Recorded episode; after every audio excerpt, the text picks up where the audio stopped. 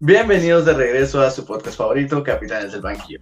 El día de hoy tengo el gusto de estar con Shirley Pérez. ¿Cómo estás?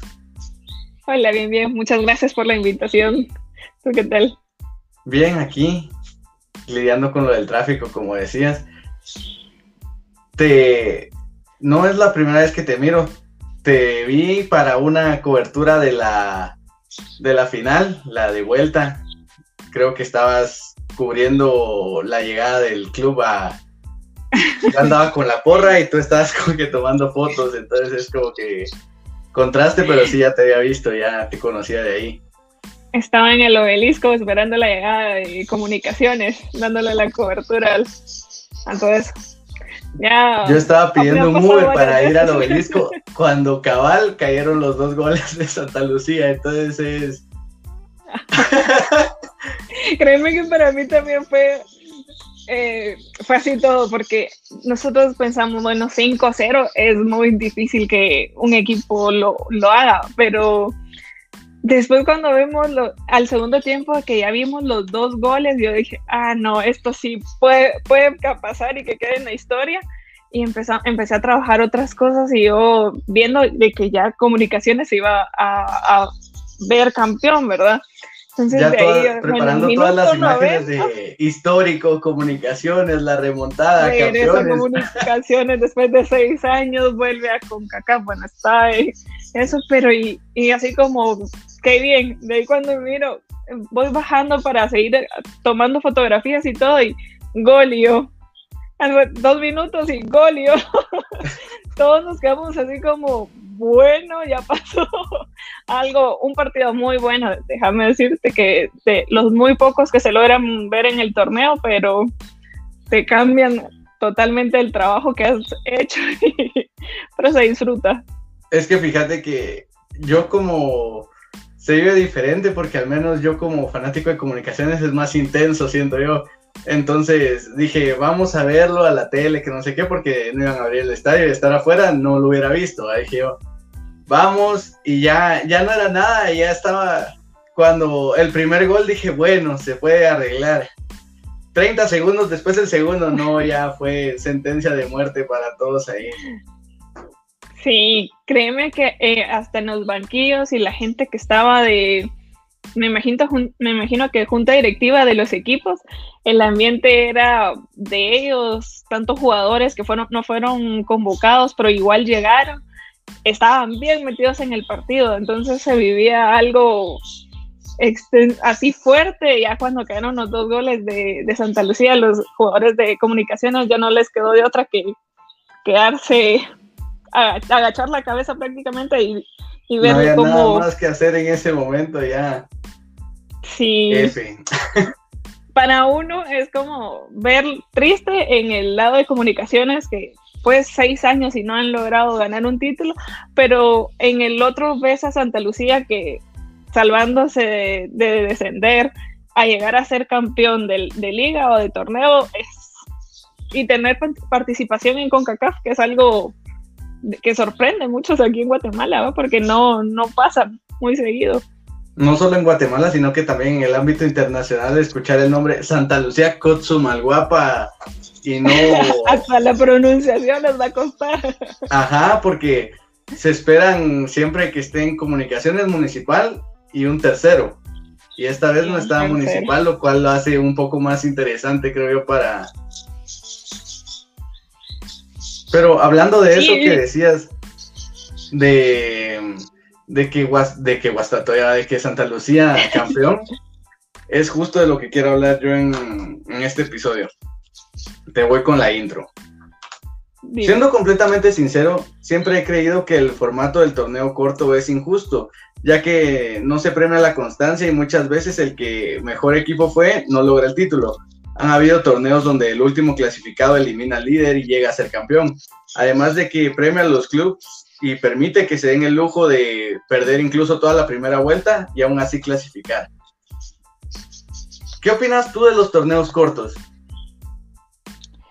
Ay, mira, yo tengo una opinión ahí, eso sí es opinión de muchos otros que nos hemos topado con colegas que hablamos de eso.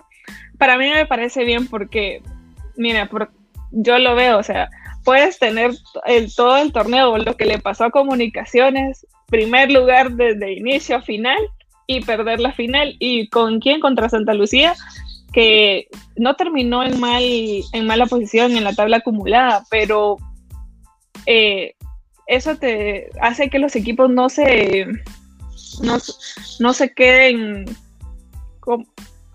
se me fue la palabra, como que no se confíen prácticamente, porque fue lo que le pasó a Comunicaciones. A mí me gusta este tipo de torneos, pero sin embargo a muchos no les parecen. Fíjate, así nos, nos hemos topado. Para la liga o en general para todos los países en los que se hace torneo corto, es algo más económico, siento yo, es más fácil hacer seis meses un torneo y obviamente en los estadios de la Liga Nacional, tú que andas haciendo cobertura sabrás que los estadios de la Liga Nacional no se llenan solo cuando es ya la fase de la liga, es cuando se empiezan a llenar los estadios. Sí, y además déjame decirte que, por ejemplo, los estadios de los departamentos son muy pequeños. Entonces, miras un estadio así, está lleno, pero sin embargo, ¿qué es lo que le caben? Dos mil aficionados, eh, no, no, están completamente eh, construidos, les faltan graderíos, que, le faltan un montón de cosas. Entonces, los únicos estadios que están capaces para estar así es el Estadio Nacional y el de La Pedrera, porque de ahí decime otro estadio, eh, les hace falta que estén terminados. El Estadio de Coatepeque, mira qué bonito es y no se puede utilizar para Liga Nacional. Sí, nadie lo usó Malacateco un par de temporadas nada más, pero prefirieron regresar al Santa Lucía, que creo que no fue una buena idea tampoco. Ese estadio, créeme que es, creo que solo vamos a ese estadio, aparte de la distancia, a la hora que juegan, es sí, a nosotros que somos fotógrafos, que nos estamos ahí parados prácticamente, regresamos muertos, ahora yo no entiendo ellos cómo logran jugar, porque sí es un calor horrible. Por eso es difícil que les ganen. Para Malacateco, bien por ellos, ¿verdad? Pero para, los que Sí, o sea, es una ventaja estratégica, podríamos decir, que utilizan, pero ¿tú crees que afectó el cambio de, de que fueran seis clasificados a ocho? sí les afectó, definitivamente, pero como siempre era lo que hablábamos, ahora clasifican ocho, que dicen, eh, clasifican seis, pero recuerda que los primeros dos lugares están ahí como siempre fijos, lo, de ahí hay dos, dos que van, que disputan para la semifinal y todo, entonces es como el, yo lo veo como un poco más interesante, fue el caso de, de la primera división el torneo pasado, que Aurora eliminó a Misco, que estaba en primer lugar, y Aurora terminó siendo campeón. Entonces, a mí me parece algo como, como interesante, porque es lo que te digo, que muchos equipos se confían, ah, vamos en el primer lugar, vamos a ganar. Estamos para ganar, para ser campeones, y mira, tanto en el primero, en el, en la primera división fue una sorpresa porque los subcampeones fueron los que terminaron subiendo. Pero es que yo siento que eso es hasta cierto punto injusto, porque imagínate, pasas todo un torneo, ¿cuántos son 20, tantas jornadas?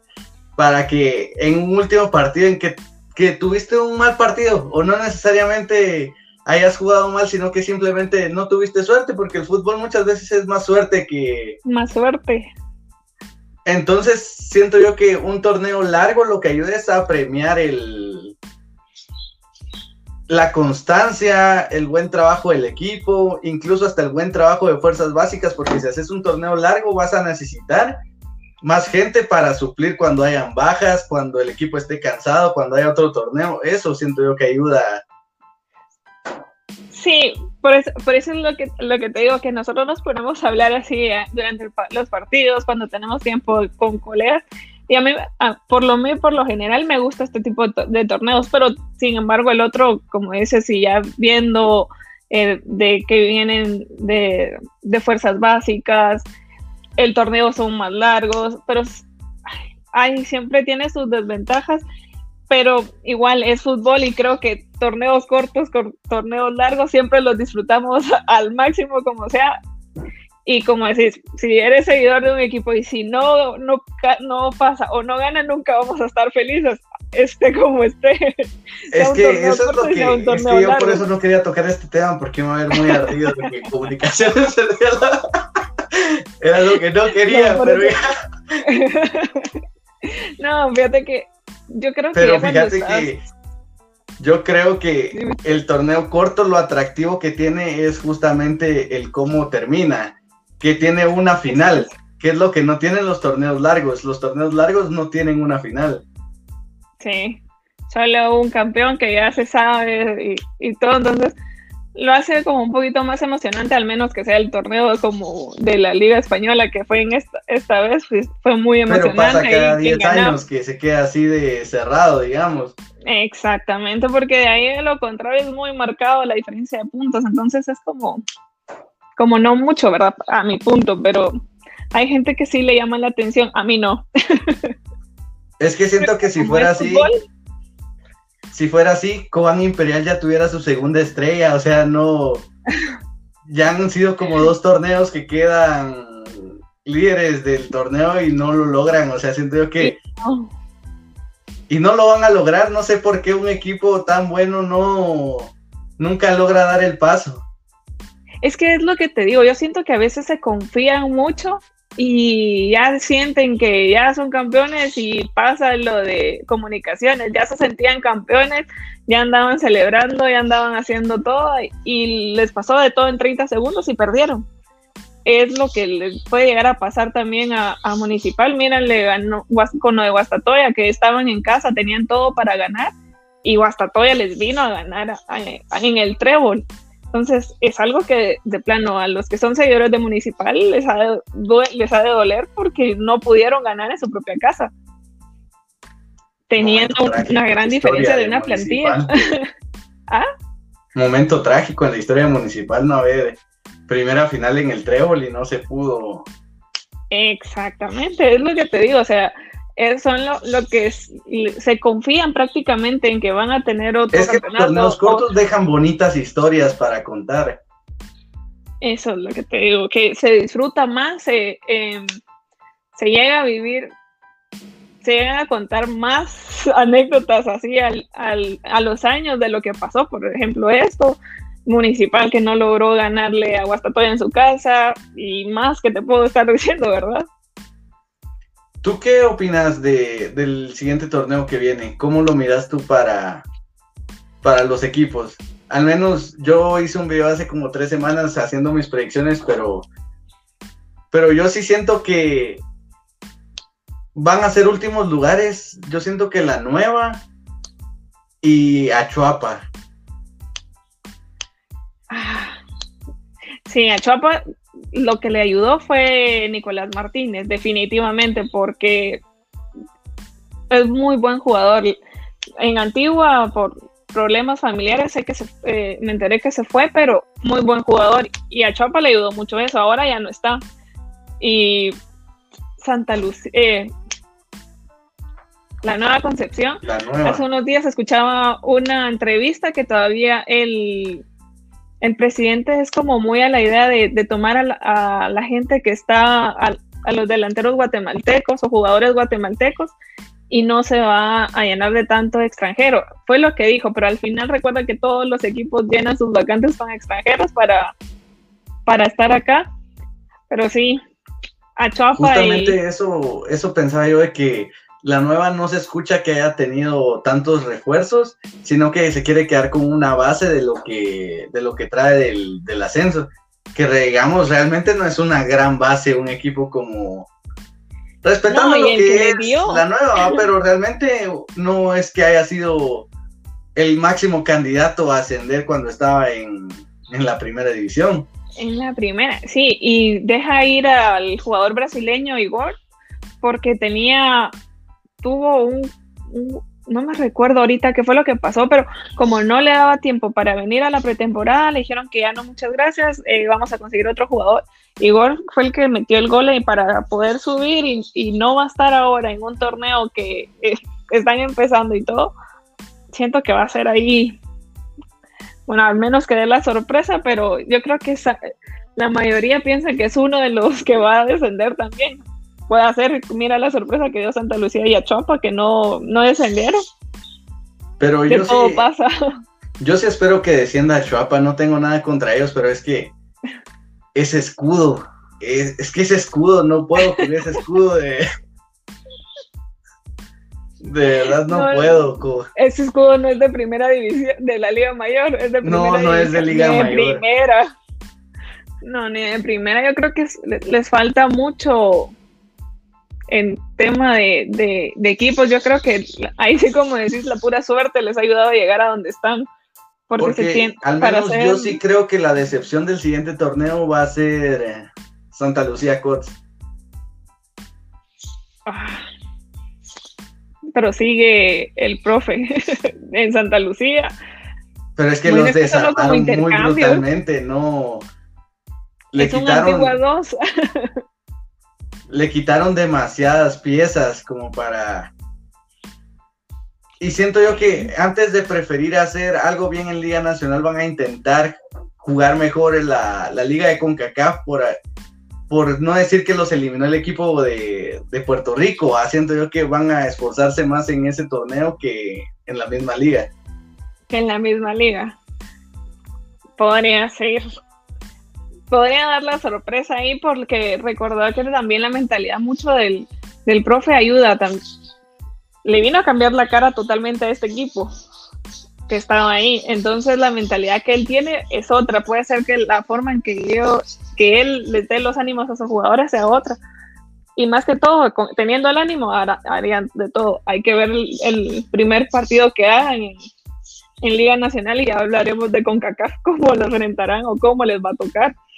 Porque si le ganan al equipo de Puerto Rico, les viene un, Les viene esa prisa. les viene alguien que es gigante. Si a Municipal lo dejaron 4-0, 4-0 fue 4-1, Roca echó gol. al 4-1, principio. sí, Roca. 4-1 no me imagino a Santo. Y este municipal no iba tan mal que digamos, ese municipal era un buen municipal. Sí, era muy... Cuando tienen una base sólida para seguir jugando lo desarman, no, no, a veces uno no entiende qué es lo que quieren llegar a hacer los directivos, pero Si tú tuvieras que armar ahorita tu top 3 de, de cómo va a quedar el siguiente torneo, ¿cómo lo armarías? ay, qué... Eh, Te doy el mío para que lo A ver, dale. Antigua hasta arriba, Guastatoya.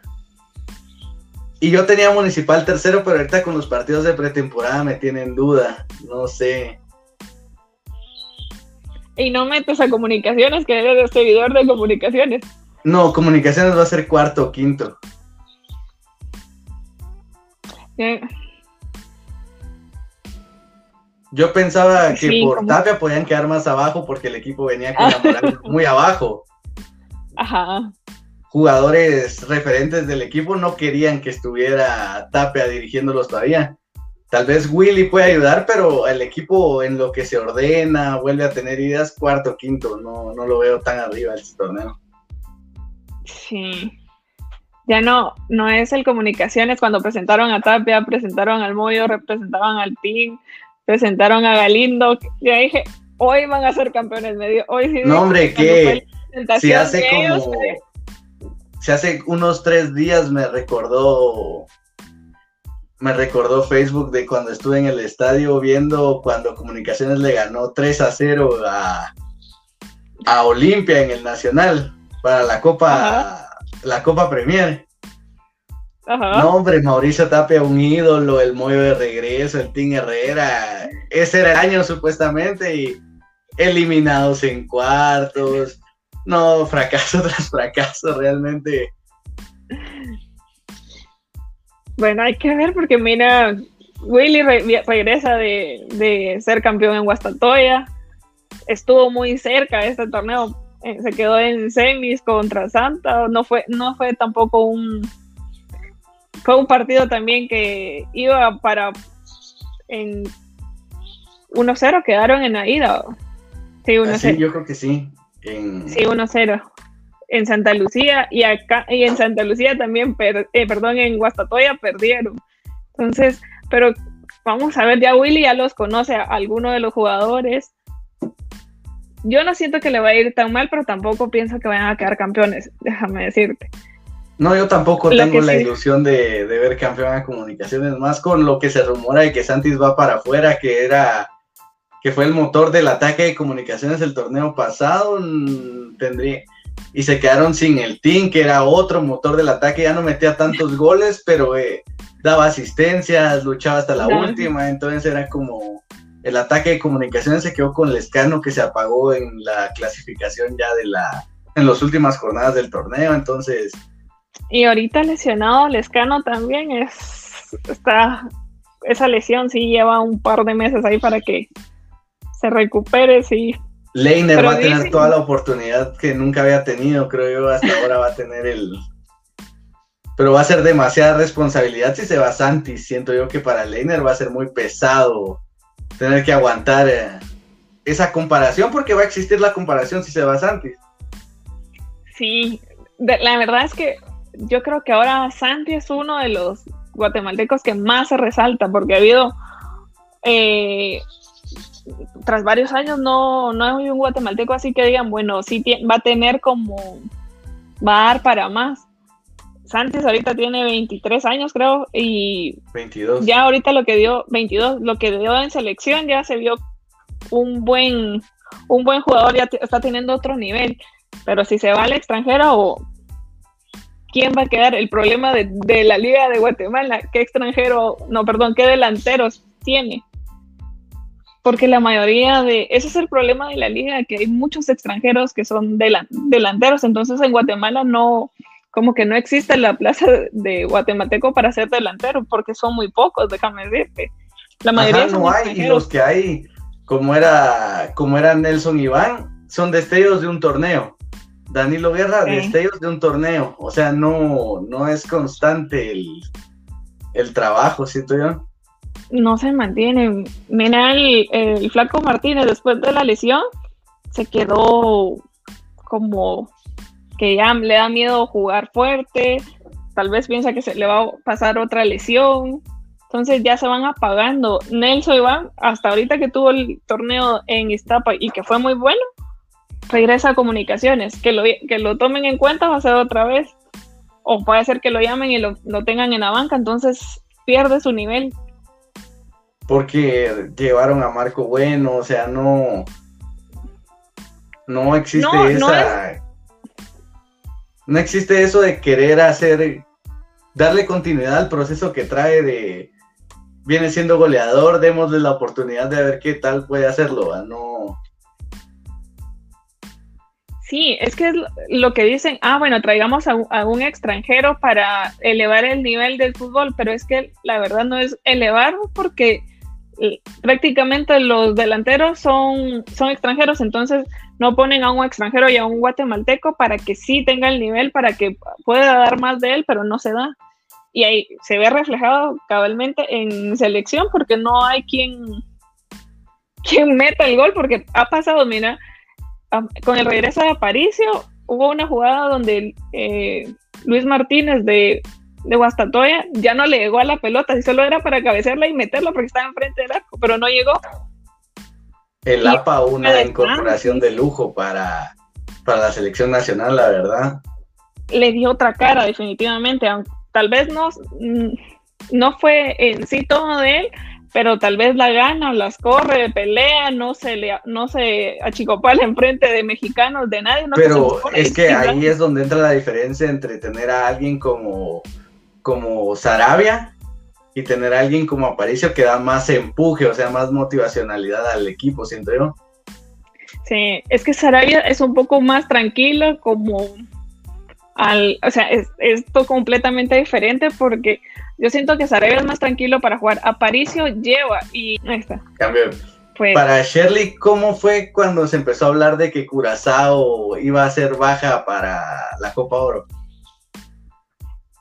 ¿Sí lo creíste o pensaste que era puro humo como se maneja mucho aquí? No, no, no. Eh, nosotros tiramos ahí la, noticia y sí, había sido confirmada por, por alguien así que siempre da noticias que son exactas, entonces lo creímos, empezamos a tirar noticias, ese día fue el boom de, de todo y ya se dicen, bueno, es que es por la mayor, más de la mitad de, de la plantilla que estaba con COVID, definitivamente y además que no hay que sernos ciegos que a CONCACAF le conviene por la cantidad de guatemaltecos que hay en Estados Unidos a la cantidad de, que tiene Curazao. Entonces, un Porque si viste los partidos contra Guadalupe, ese estadio estaba lleno de puros guatemaltecos. O sea, económicamente le convenía más Guatemala que Guadalupe. O sea, siento yo que para, para CONCACAF también fue una sorpresa que Guatemala perdiera en penales con contra Guadalupe.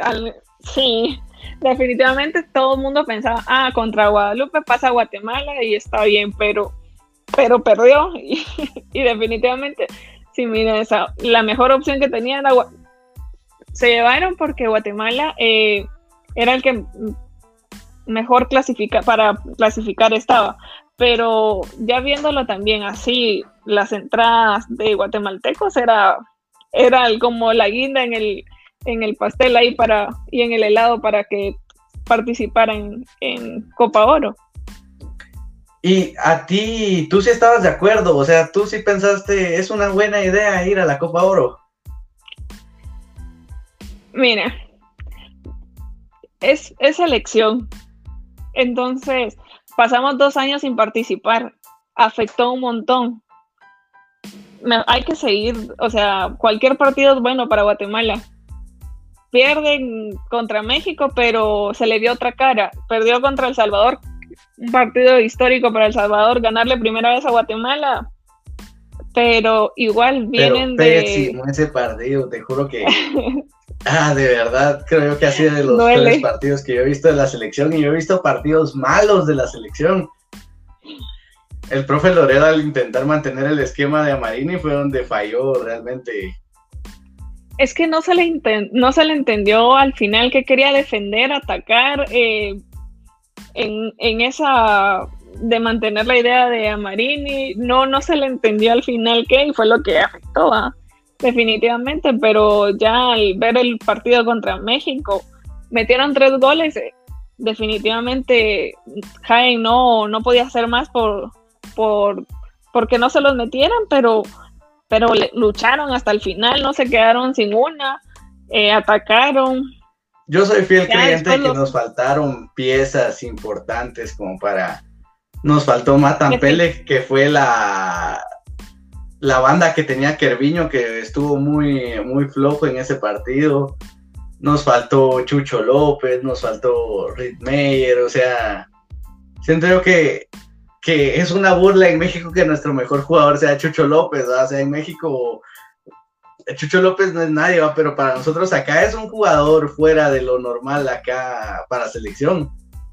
Sí, porque le ponen otra gana, le ponen otro sentimiento, o sea, de, de, que no sean llamados, por ejemplo, Chucho López se, nació y creció en México, pero no son llamados a la selección de mexicana, entonces vamos y les vamos a hacer el en contra, van a hacer que sea, sonado en, en, México, porque en, en lo que es América, el equipo de América, Chucho López no lo quieren. Yo me he puesto a revisar estadísticas. Publicaciones, o sea, aparece una foto de Chucho López y es aquí como cuando aparecía Tapia, más o menos.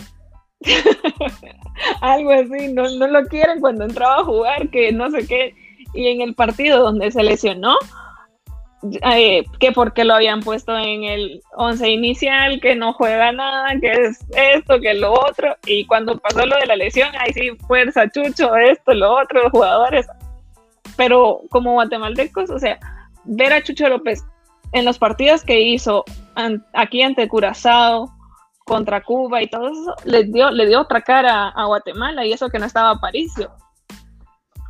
Siento yo que sí había, sí se podía armar un equipo decente para que diera la batalla, sí. Ajá, que hubiera dado una mejor cara de lo que fue, porque no estamos dejando tan mala cara, siento yo. Después del partido con México es como, no jugamos tan mal, pero nos falta algo, todavía nos falta un delantero, siento yo. es que es lo que te digo, si, si ves las así fríamente los números de Amarini, no son malos, pero tampoco son buenos. No, los resultados no son los que se querían. Por un gol nos dejaron fuera, por un penal, eh, que era el décimo penal, pero ya fallaron dos penales antes o tres. O sea, pero no está lo que van, el punto continente donde llegamos. No hay un delantero que saque y que meta como lleguen las pelotas, como era el pescado, como era el pin plata, Chalo, el coyote, el tiempo de dorado los jugadores de la. Se enoja conmigo cuando yo hago este comentario. Vamos a ver cómo reaccionas tú. Esta selección de ahorita es la mejor selección que teníamos desde la selección del 2005. Es la mejor selección que tenemos desde el 2005. No sé qué opinas tú. La selección de ahorita. Ajá. Porque todas las selecciones anteriores a esta eran algo porque estaba el pescado. Sí. Porque te pones a pensar línea por línea. En el arco, Hagen hace más que lo que hacía el Super en la portería de la selección, para mí. La línea defensiva que tenemos de, de Gordillo, con. No importa quién le pongas a la para, Moisés Hernández, le pones a Pinto, siento yo que es una buena línea defensiva la que tenemos. Sí, pero, por ejemplo, eh, hay partidos como que destacan. Sí, Nicolás Jaén, yo creo que ha sido uno de los mejores porteros que tiene Guatemala, pero hay que rescatar también el partido que tuvo Pablo César Monta cuando Guatemala le ganó a, Estados Unidos, que tuvo, que quitó muy buenas, que ya iban para gol y la, sacó como, como pudo, con el pie, con la cara, como a veces con lo que le salvó, pero no le metieron gol lastimosamente después pasó lo que pasó, que otra vez eliminados, pero, pero en su, como que tú... Somos una constante de mala suerte, siento yo. Sí. Porque, ¿cómo es posible que seamos la selección que más goles ha anotado en eliminatorias y nunca hayamos sido mundial? O sea, habla muy mal de nosotros eso. Es, es lo que te digo, por el del, o sea, es el, el, pescado se destacó por tener más goles en eliminatorias, pero por ser delantero. Ahorita no tenemos delantero. Si hubiéramos tenido un pescado con esta selección, otra cosa sería. Exacto, eso es lo que digo yo. El pescado con esta selección, mínimo octagonal, digo yo, mínimo hubiéramos llegado a la octagonal ya clasificar es un sueño demasiado húmedo para todos los guatemaltecos con las elecciones a las que nos tendríamos que enfrentar. Sí.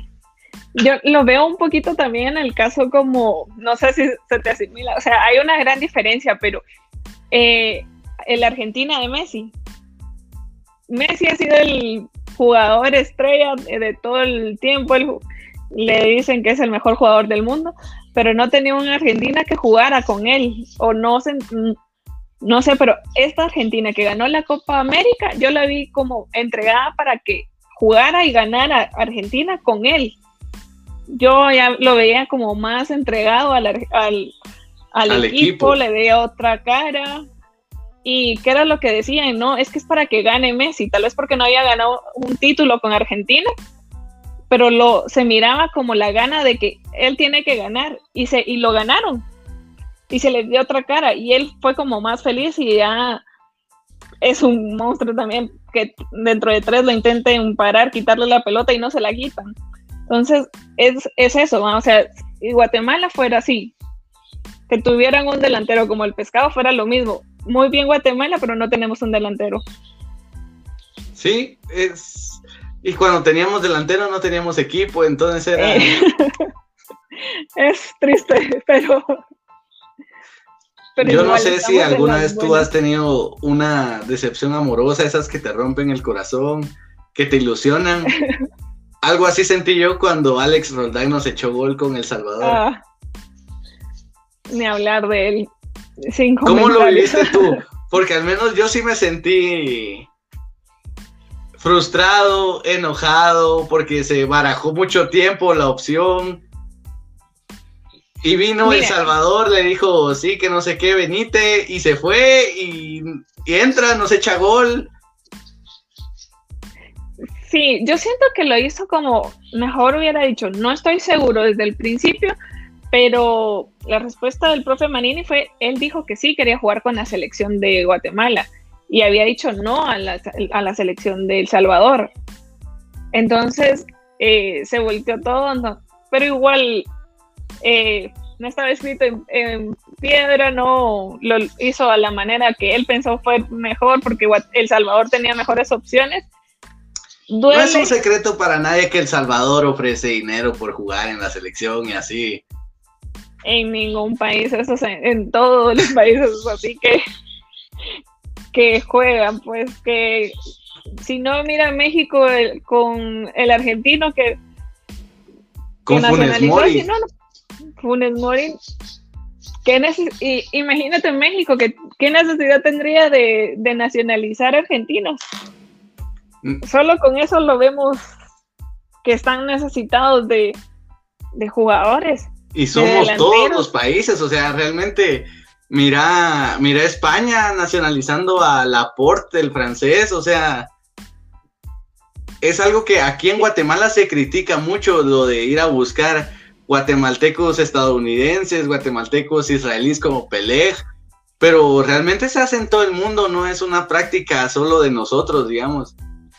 No, simplemente que tal vez no lo hacían tanto como ahora, que antes como que sí lo tomaba mucho en cuenta la gente que era de su país, pero ahora como que ya está de moda de ir a buscar extranjeros para nacionalizarlos y que estén, les den otro nivel, mientras que están los de acá de Guatemala, no son tomados en cuenta. Pero también eh, no es un Oscar Santis que resaltan en Guatemala, ¿me entendés? Que, que, por ejemplo, estén en la primera, en la segunda, en la tercera, pero que sean como ya ellos sobresalgan.